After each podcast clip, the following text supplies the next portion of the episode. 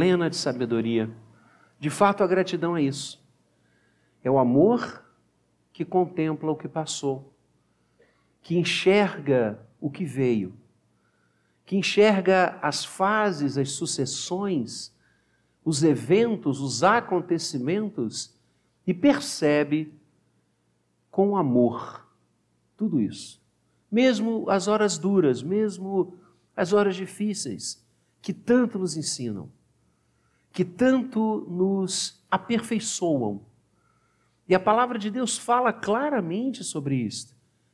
É, eu fico um pouco incomodado quando ouço, e isso tem se espalhado em alguns púlpitos de algumas igrejas, algumas denominações, que talvez no afã de conquistar o coração das pessoas de uma forma equivocada, porque só o Evangelho pode conquistar o coração de alguém, apregoam que o crente não sofre, que o crente não passa situações difíceis, que estando com Jesus tudo se acerta e nenhum mal acontece. Na verdade, essa visão é uma visão equivocada. Essa visão não gera gratidão.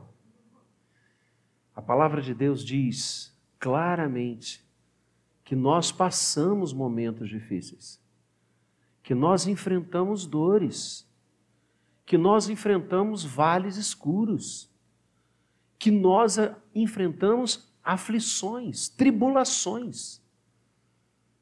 Mas o Senhor Jesus, de forma maravilhosa, aquieta o nosso coração e aí sim, dizendo: tem de bom ânimo, não desistam, eu venci o mundo. Por isso estamos aqui. Agradecemos não apenas pelas coisas boas, mas também agradecemos pelas horas difíceis. Pelas horas em que, atravessando as tormentas, os amigos se fizeram mais do que irmãos, como a palavra de Deus nos ensina. Agradecemos a Deus porque às vezes choramos e como temos chorado por vidas queridas, amigas, situações que nos chegam a todo instante, mas quem sai andando e chorando, enquanto semeia, voltará com júbilo, trazendo seus feixes. É tempo de agradecer por tudo e em tudo. É tempo de dizer aquele que conduz a história, aquele que conduz os nossos dias, aquele que sabe perfeitamente tudo o que vai em nós e por nós. É tempo de dizer a Ele: Bendito seja o teu nome. E é nessa linha e nessa toada que o Salmo 116 nos encontra neste Dia Nacional de Ação de Graças. Eu amo este salmo, eu amo este salmo, até porque muito bem definiu a Sociedade Bíblica do Brasil, é um salmo de ações de graças, é um salmo de gratidão. É um salmo em que o salmista é, expressa, fala, constrói todos os ensinamentos que aqui nós temos com um foco, com o olhar da gratidão. Ele vai dizer e ele vai passar em situações como eu pontuei, de tristeza, de tribulação, ele vai dizer que as angústias do inferno se apoderaram dele. Mas ele constrói que o Senhor está presente, o Deus justo e compassivo, aquele que é misericordioso, aquele que protege, vela, guarda, aquele que salva aquele que nos dá sossego e paz, aquele que é generoso, aquele que nos livra dos momentos difíceis, da própria morte, aquele que enxuga as lágrimas dos nossos olhos, aquele que evita a nossa queda. Esses são quadros que ele pinta até o verso 8. E a partir do verso 9, ele começa a falar de atitudes suas, diante de tantas ações benditas de Deus, diante de tanta coisa maravilhosa que Deus faz na nossa vida, o salmista então diz: andarei na presença do Senhor, caminharei na presença do Senhor. Na verdade, o termo hebraico aqui, o verbo hebraico do verso nono, tem o sentido de construir a vida, construir a história, é, é, é deixar com que as horas aconteçam na presença do Senhor, ou seja, viver com Deus, caminhar com Ele. E ele chega ao ápice do apelo pessoal no verso 12. Texto que tantos nós tanto conhecemos, todos nós. E ele faz uma pergunta a si. Ele pergunta a sua própria alma, a sua própria inteligência, o seu próprio convencimento. Ele pergunta: Que darei ao Senhor por todos os seus benefícios para comigo? Ele não está perguntando a outrem, ele não está questionando os mais sábios, ele não está buscando o ensinamento de um rabi, ele está perguntando a si. É um momento interior, é um momento pessoal, é uma construção de sua vida. Que darei ao Senhor? O que eu posso expressar a Deus? Como eu posso agradecer ao Senhor? por tantos benefícios para comigo. E essa fala do salmista, no verso 12, encaixa-se com tantas outras expressões salmísticas e do Antigo e do Novo Testamento, a nos dizer que Deus nos beneficia. Que darei ao Senhor por todos os seus benefícios. O que a palavra do Senhor nos ensina é que Deus nos faz bem. A presença de Deus faz bem. O caminhar com Deus faz bem. O obedecer a Deus nos beneficia. Construir as horas da vida, como, verso 9, ele diz: na presença do Eterno, nos traz coisas boas a bênção do Senhor, que é a sua própria pessoa, nos beneficia sempre. Que darei ao Senhor? Por tantas coisas que Ele tem feito para comigo. O salmista reconhece então, primeiro, que Deus é bom. Que Deus é bom. E nós temos um cântico tão lindo que a gente expressa isso, tantos cânticos, né? Mas há um que nós falamos, ele continua sendo bom. Ele continua sendo Deus. Sabe por que estamos aqui nessa noite? Sabe por que, depois de trabalhos e de torcidas, nós estamos aqui? Porque Deus é bom e a sua misericórdia dura para sempre. Deus é bom. É a sua bondade que plasma a nossa vida, é a sua bondade que dá sentido às coisas, é a sua bondade que nos formou no ventre de nossa mãe. É a bondade de Deus que nos faz respirar, é a bondade de Deus que nos faz amar e ser amado.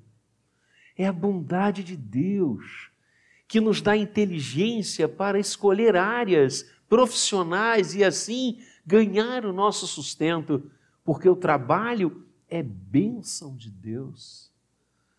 Não entre no diapasão louco daqueles que afirmam que o trabalho é maldição.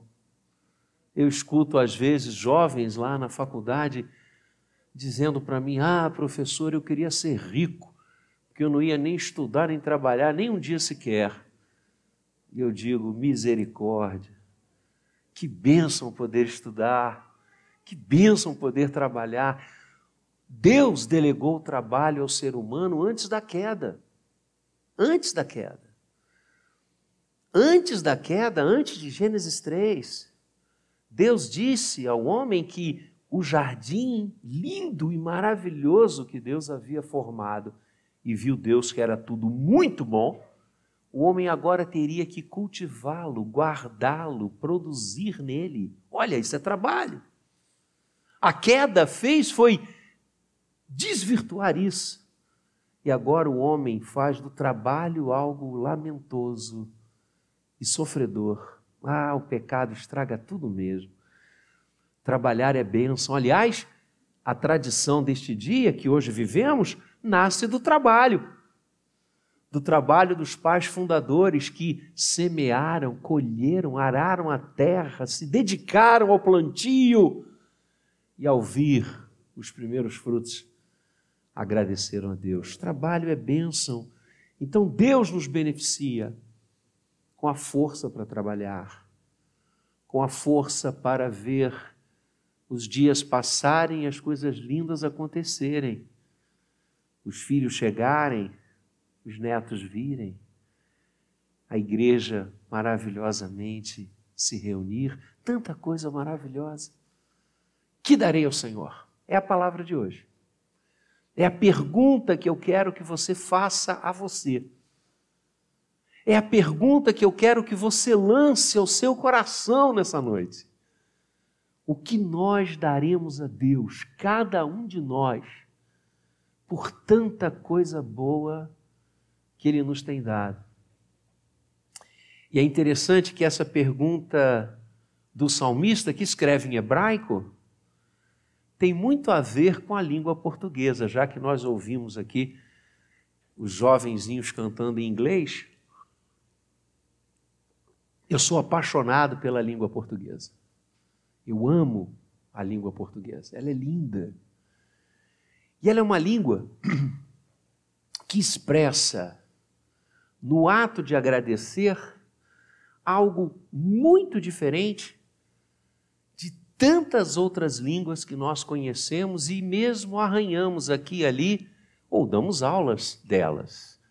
A imensa maioria das línguas na palavra agradecimento, há um conteúdo de reconhecimento. Há um conteúdo de gratidão por um gesto, por uma atitude, por algo que aconteceu. Então você é grato, você agradece, reconhece.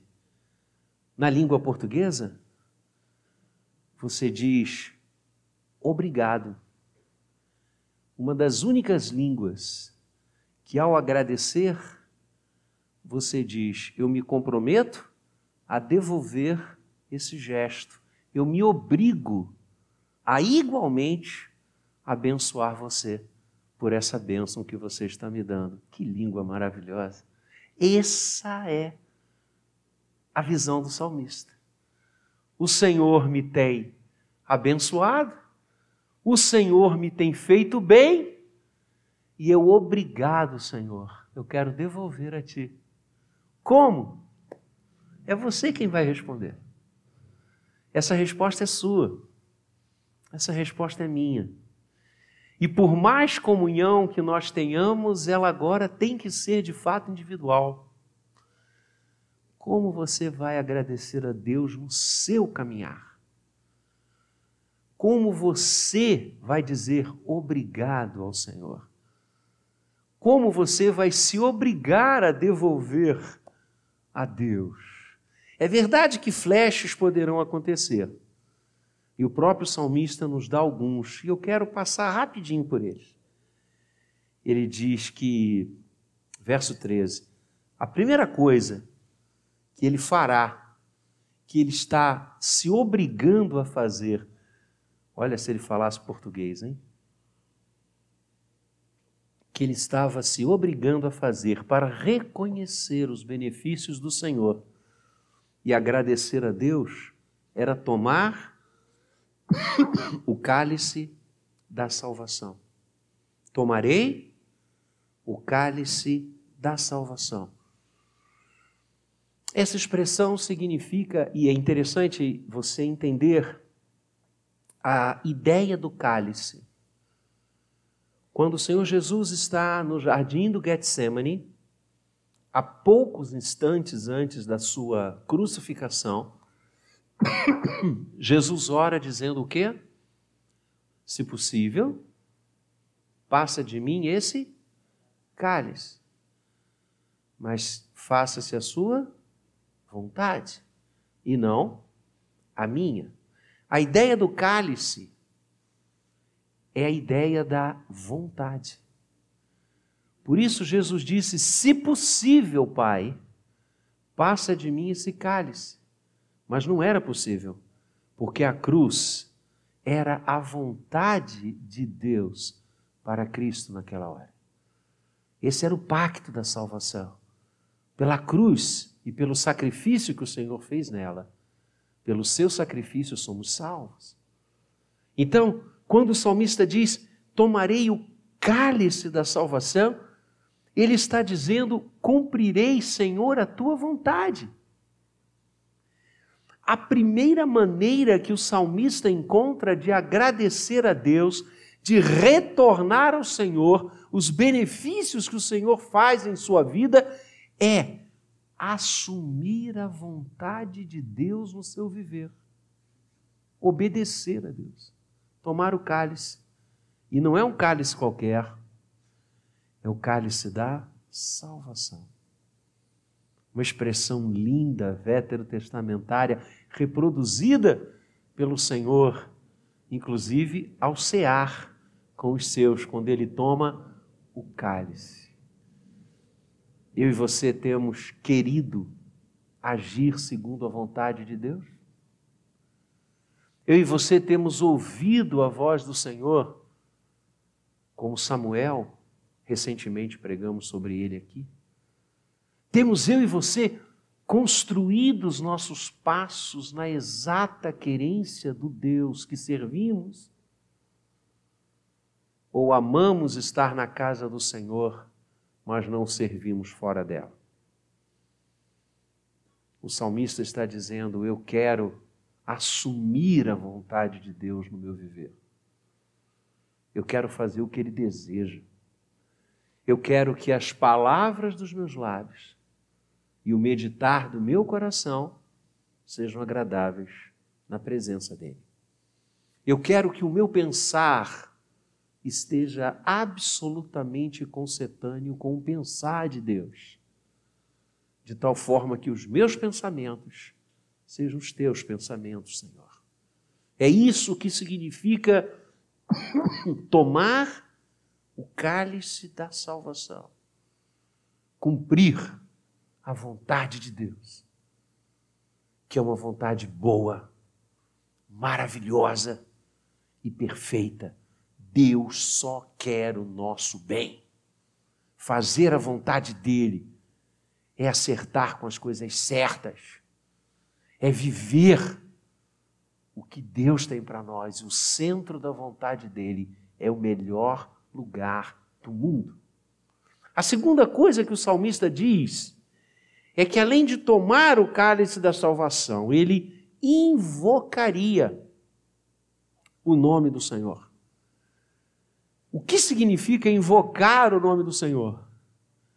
Significa chamar Deus para junto de si. Ou seja, o salmista está dizendo: Pai, eu quero andar com o Senhor. E assim eu agradeço o que o Senhor tem feito por mim. Eu quero viver os meus dias na tua presença. Eu quero invocar o teu nome, eu quero chamar-te. Eu quero ter a tua companhia do amanhecer à hora que eu dormir. Eu quero estar com o Senhor e eu quero que o Senhor esteja na minha vida o tempo todo. Eu quero invocar o teu nome. Invocar é chamar, chamar para perto, trazer para junto. O que o salmista está dizendo nessa frase é que ele não desejava, como fruto da sua gratidão, ter uma vida com Deus protocolar, religiosa, jungida a regras e a cânones. Ele está dizendo: Eu quero ter a Sua presença o tempo todo na minha vida. Quando eu estiver no trânsito, quando eu estiver trabalhando, quando eu estiver assistindo a um jogo de futebol, quando eu estiver torcendo pelo meu time ou pelo Brasil na Copa, quando eu estiver com a minha família almoçando, jantando, quando eu estiver comendo hambúrguer com meu neto, eu quero invocar o Senhor o tempo todo. Quando eu estiver ouvindo minha neta cantando, eu quero invocar o teu nome. É isso que nós desejamos e sonhamos também. Nós queremos ter essa vida, essa parceria com Deus. Ou a gente quer tratar o Senhor ele lá e eu aqui. E viver uma vida espiritual morna, fria, dissociada de uma comunhão empolgante, apaixonada, que nos consome, que faz a gente emocionar-se diante de Deus.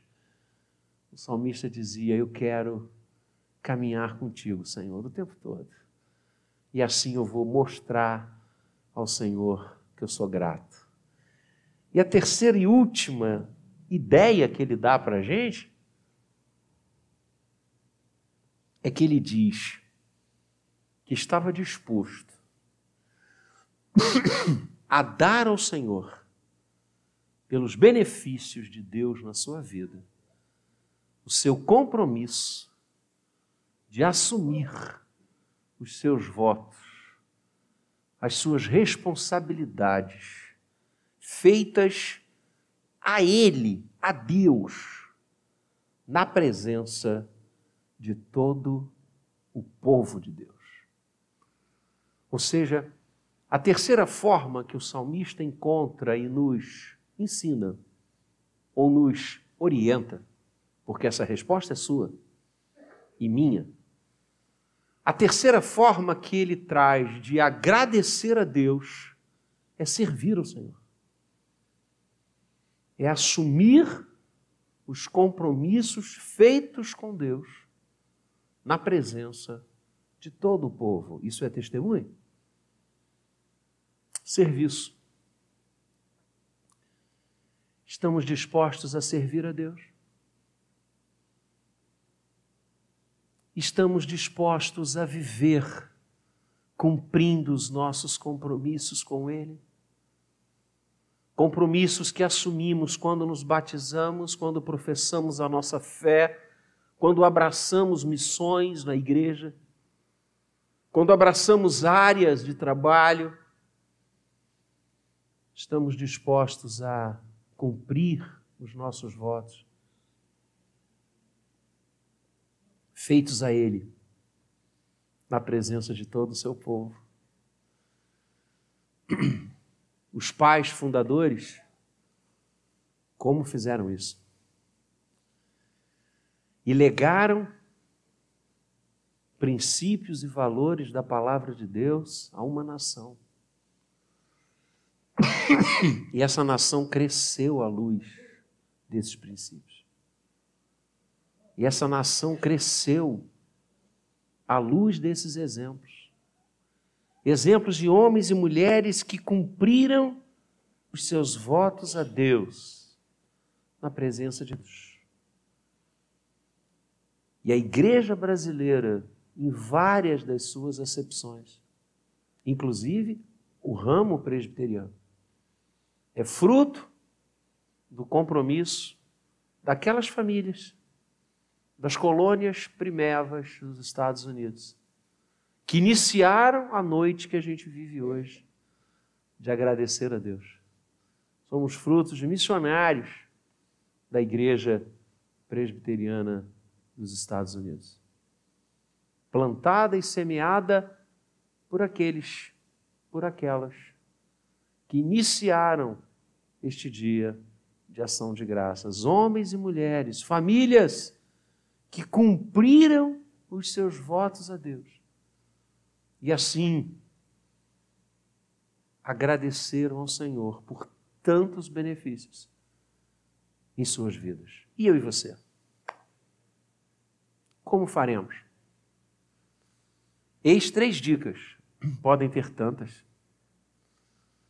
Cumprirmos a vontade de Deus, caminharmos com Ele, servi-lo de todo o coração. O que mais? A resposta é sua. A resposta é minha. O fato é que Deus nos tem beneficiado e tem derramado sobre a nossa vida, sobre a nossa tenda, bênçãos sem medida.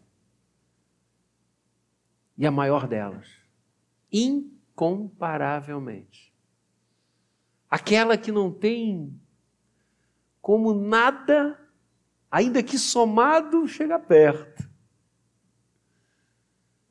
é viver com Ele, é conhecer a Cristo, a bênção maior de Deus, o benefício maior de Deus, Cristo Jesus. A maior bênção que eu e você podemos ter. Não são coisas, não são bens, não são alimentos, não são vestes. Não, não são. A maior bênção é você e eu podermos ouvir dos lábios do Senhor Jesus: As minhas ovelhas, eu as tenho em minhas mãos, e ninguém jamais as arrebatará de mim. Ou seja, somos dele agora e para todo sempre. Essa é a maior benção e o maior benefício do Senhor. Sejamos agradecidos porque juntamente com Cristo ele provê tudo que necessitamos. Bendito seja o seu nome, desde agora e para todo sempre. Amém. Vamos ficar de pé? Vamos cantar último canto